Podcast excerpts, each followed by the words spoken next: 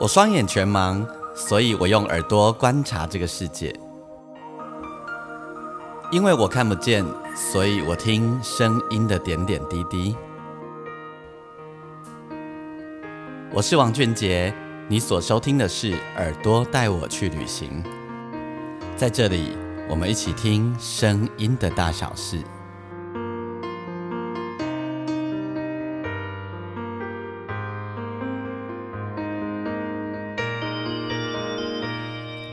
欢迎再度收听《耳朵带我去旅行》。我们这一集单集的播出，嗯，我们这一集的单集呢，固定在每个月的第三周，我们会跟你在空中聊聊那些关于音乐的事情。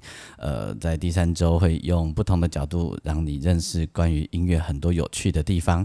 不过呢，呃，在节目要开始之前，要先跟大家说明一件事情，也就是说，嗯，之后呢。的第三周的节目啊，我会使用 KKBOX 上面的音乐。好，那呃，除非说，除非说，呃，那个音乐在网络上没有，哦，就是在数位平台上面没有，呃，必须另外取得版权，不然呢，我会从现在开始，从这一集开始，每个月第三周呢，我的呃音乐会使用 KKBOX 上面的音乐。我之所以会有这样的一个想法呢，这是来自于呃马世芳，我的朋友马芳，在前一阵子他开了一个耳边风的节目。那么这个节目呢，全部是以音乐介绍为主。那其实我自己在做 podcast 的一开始的初心，我就是希望可以。呃，可以在我的 podcast 节目里面介绍很多很多的音乐，或者用不同的面向来介绍关于音乐的大小事哦。但是当时因为嗯版权的关系，所以其实我能够介绍的东西有限。好，那所以过去你听的话，你会发现我主要以介绍我自己的作品，或者是我自己身边我拿得到的作品为主。那嗯，马芳的这一个做法给我一个很大的想法，于是我也觉得我也可以来效法这样的做法。也就是说，呃，他他的这样的问题就是说，呃，你各位听者，你只有在 KKBox 或者是在 First Story 上面呃收听 Podcast，你才有办法透过串流听到歌曲。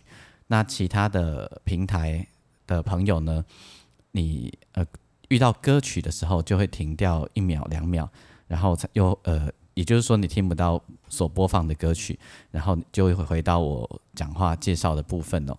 那这部分要请大家谅解，就是我也希望我可以介绍的音乐更广，然后我也希望可以回归到很正常的版权机制，可以让我介绍的音乐的每一位作者他们可以。拥有他们应该拥有的版权的版税啊，相关。虽然坦白说，那并不是很多，哦，那并不是很多。但是我觉得我自己是音乐人，我自己是歌手，我觉得我也应该要尽一份心力，也应该有一个这样子的态度。所以从这一个月的第三周开始，我。就会开始在每个月第三周，我介绍的呃，我关于编曲的那些事啊，关于音乐的那些事，我就会使用这样子的一个方式。那呃，如果你自己是 First Story 或者是 KK Bus 平台的听者，你都可以听到音乐的连接。那如果你不是的话，我要跟你说一声不好意思。那当然，有时候我会介绍来访问来宾，会介绍别呃新的专辑的音乐，那问题就不大然后。那个时候呃，因为他在宣传，所以呢，只要授权书给我，然后其实我就可以开始介绍他的音乐，然后播放他的音乐给大家听。OK，那今天呢，我们这一集节目当中呢，要为大家分享的是，我觉得一个很有趣的话题。这个话题呢，是关于编曲。嗯，而且是关于前奏、间奏。OK，请问大家，你心里会记住多少歌的前奏和间奏？有没有一些歌曲啊，只要它的前奏一出来，你就马上、马上就可以知道那是什么歌？呃，如果是嗯六七年级生，好五六七年级生。你大概想到的歌曲很多会是你年轻时候或小一点的时候的歌，很多歌它只要呃旋律一出，呃前奏一出来，你就可以立马猜得到那是什么歌。为什么？因为那些歌的旋的前奏旋律啊，都很有设计感，然后呢都很有主题，让你不记得都不行哦。所以那些旋那些前奏啊或间奏啊，就会让你产生很大很大的记忆点。那这里面有有好多好多歌曲，其实都值得让大家来回味一下，然后跟大家介绍一下那个前奏、间奏有多么的了不起哦。好，第一首歌呢，好比说是这个哈，呃，这一首歌，你如果七六七年级生，你一定一听就会突然想起来这首歌是这样。有一我弹一点点给你们听。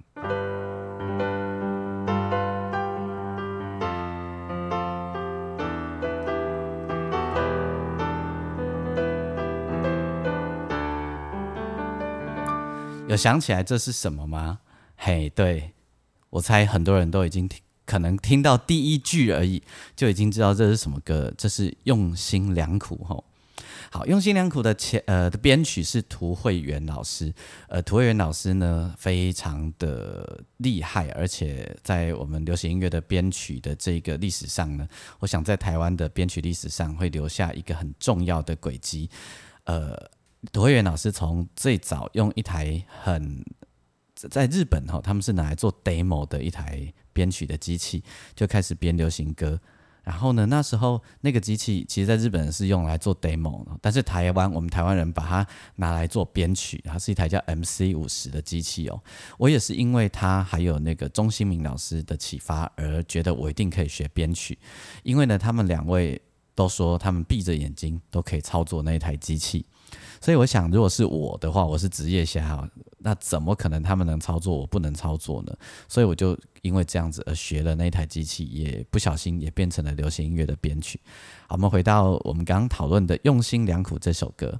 OK，它的前奏旋律非常的简单简短，然后呢？但是你会非常有记忆点，就一台钢琴，哈，叮叮当叮当当当当当当当当。它虽然跟很多歌的前奏有很多旋律线条比起来，它的旋律稍微好像少一点，但其实是非常意图明显而且清楚的。然后它的间奏呢，你等一下听，它有两个间奏，第一个间奏短短的，好，第一个间奏短短，延续着前奏的气氛。他把间奏做出来，然后第二个间奏呢稍微长一点点，让电吉他，那只是因为为了要进到下一个副歌，让你更有感觉哦。OK，这一首歌呢也是张宇的成名作品，用心良苦。好，哦现在呢大家你就可以打开你的耳朵，然后你来感觉回味一下《用心良苦》这首歌，然后感觉一下我说它的记忆点，前奏跟间奏中间。的好像都很有关联性，事实上呢，就是非常有关联性的。我们来听，用心良苦。OK，我们刚刚听到的就是张宇的成名曲《用心良苦》，同时呢，这一首歌的编曲是涂慧源老师。那关于涂慧源老师呢，我就一定要再另外介绍一首。他编曲很重要的一个作品，这一首歌呢是张惠妹出道的成名曲。这首歌呢叫做《听海》，OK，《听海》的前奏呢一定是你非常熟的，它大概是这样哦。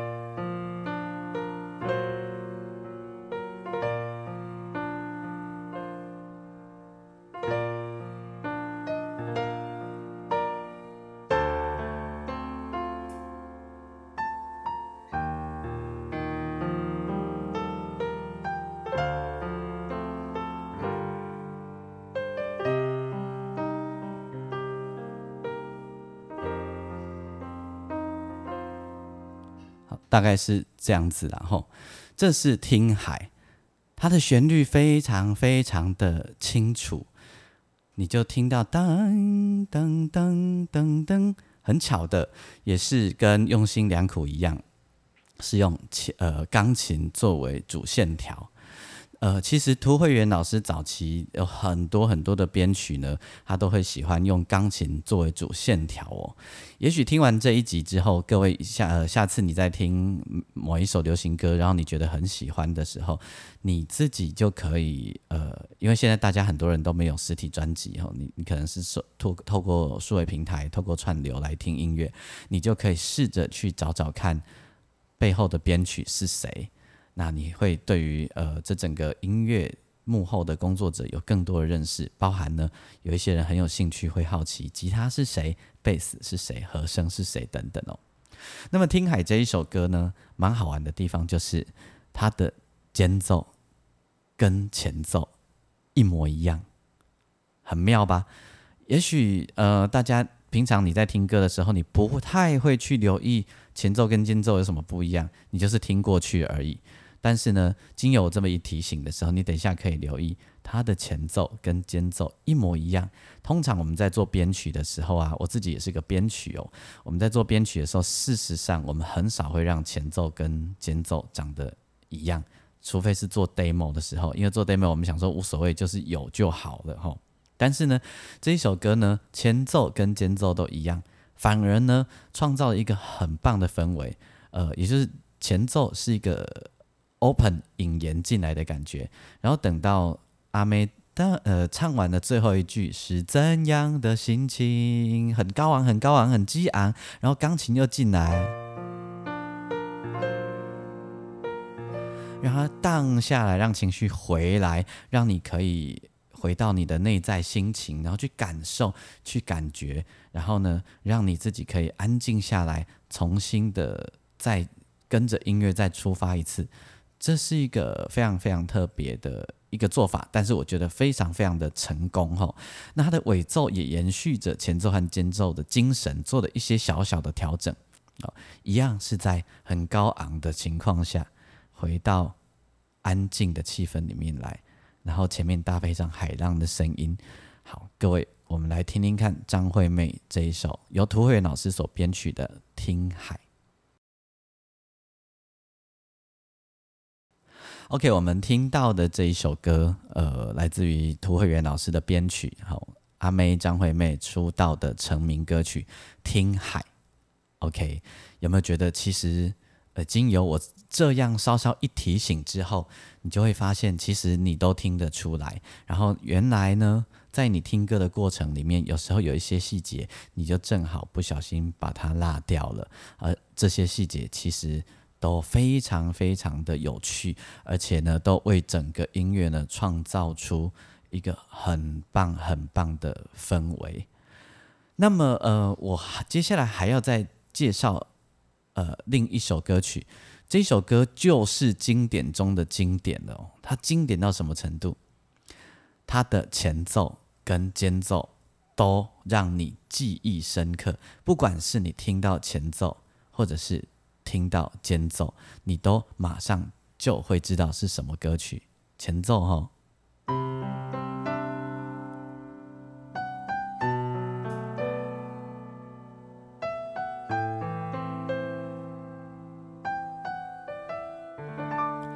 好，听到前奏你就知道了，对不对？新不了情，没错。哎，这首歌好玩的地方是它的前奏跟间奏其实是可以产生关联性的。我们听一下前奏后面一小段哈。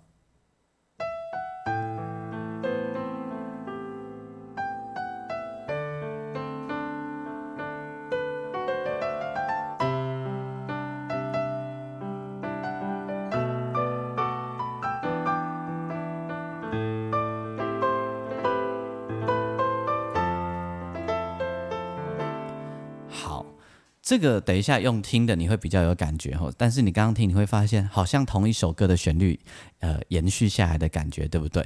这呃这首歌万芳演唱的版本，然后呢编曲是大师哈，呃包比达老师，包比达老师呃也编了许多许多的作品，然后呃横跨了很长的一个时代，也可以算是在流行音乐台湾呃华人的流行音乐圈里面。呃，如果有一天要写关于编曲的历史的话呢，鲍比达老师一定也是不可以被忘记的一个人哦。那么等一下呢，新不了情前面有电钢琴，好弹进来我们最熟悉的旋律。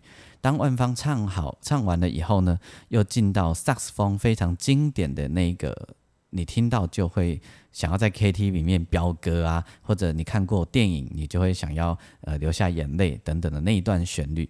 最好玩的是这首歌有两个节奏，前面呢是六八的算法哈，有点那种 slow rock 的感觉，然后到了副歌就变成 double 的感觉，slow rock 咚哒咚咚。好，好，那各位，我们来听听看《新不了情》，你记忆深刻的前奏和间奏。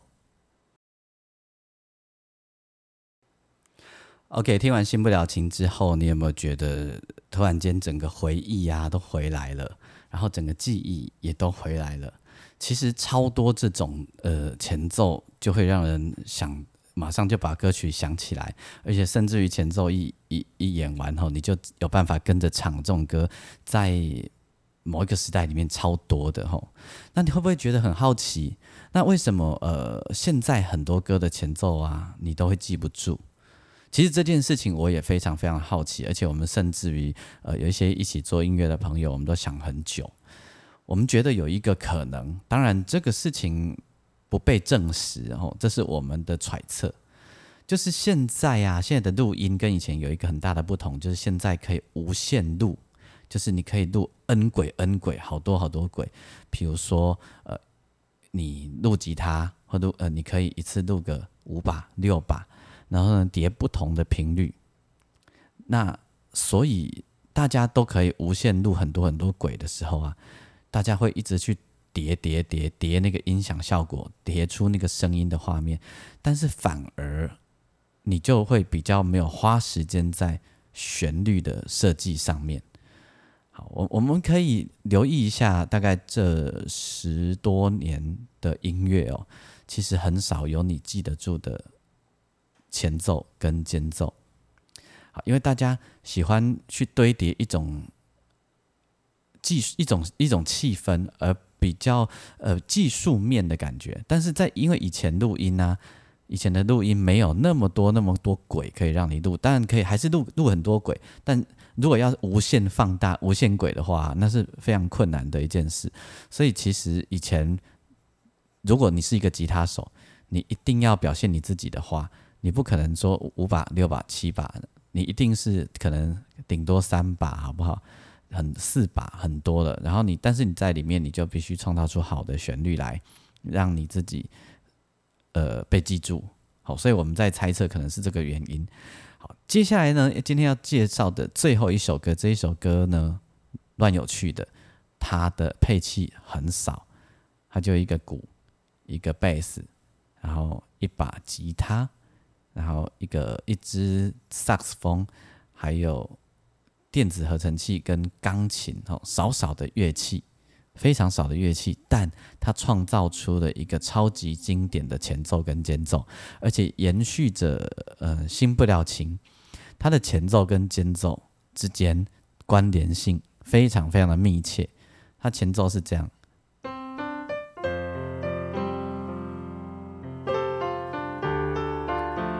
想起来了哈。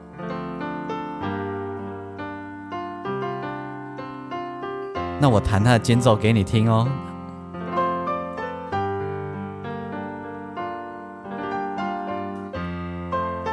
是不是很连结？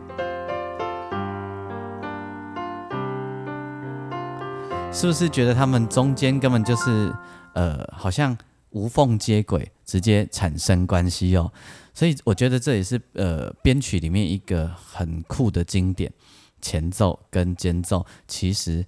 合起来是一组相同的旋律，而且这个旋律是去 follow 到那个歌曲本身吼的直接关系。那这一首歌的编曲呢是钟兴明老师，钟兴明老师呢也是一个编曲的传奇。好，他也是一样，如果今天要写一本书，写一个关于华人流行音乐编曲的历史的话，跟鲍比老老师、涂慧源老师，我想都必须被写进历史里面的。钟新明老师编的作品非常非常的多，也是在这个圈子已经非常久了。到现在他们这种都是已经是师字辈的，不用自己来了，都是徒弟来编就可以的这种哦，而且呃都是品质保证的。那这一首《酒熬的心声》这条歌的是。二姐将会转型以后的一个全新的、不同的 style 的开始哦，而且当时呢缔造了非常非常好的一个唱片成绩。那我们今天呢，最后就要来听这一首《就熬行不行？然后呢，从萨克斯风的声音一下去，你的记忆就被拉回来了，你就记忆就会被唤醒。然后等一下听到那个间奏。还有还有，它的尾奏呢，也是延续着前奏、间奏的气氛，把它做做完。嗯，这种流行音乐的严呃编曲的严谨，我当然没有要说现在的编曲不好，我是说这种严谨有所有所本有所论述的，我觉得还是非常好的一件事情哦。呃，很希望这样子的训练可以一样可以传承下去，然后这样其实。音乐真的很容易被记住了，我说真的，好吗？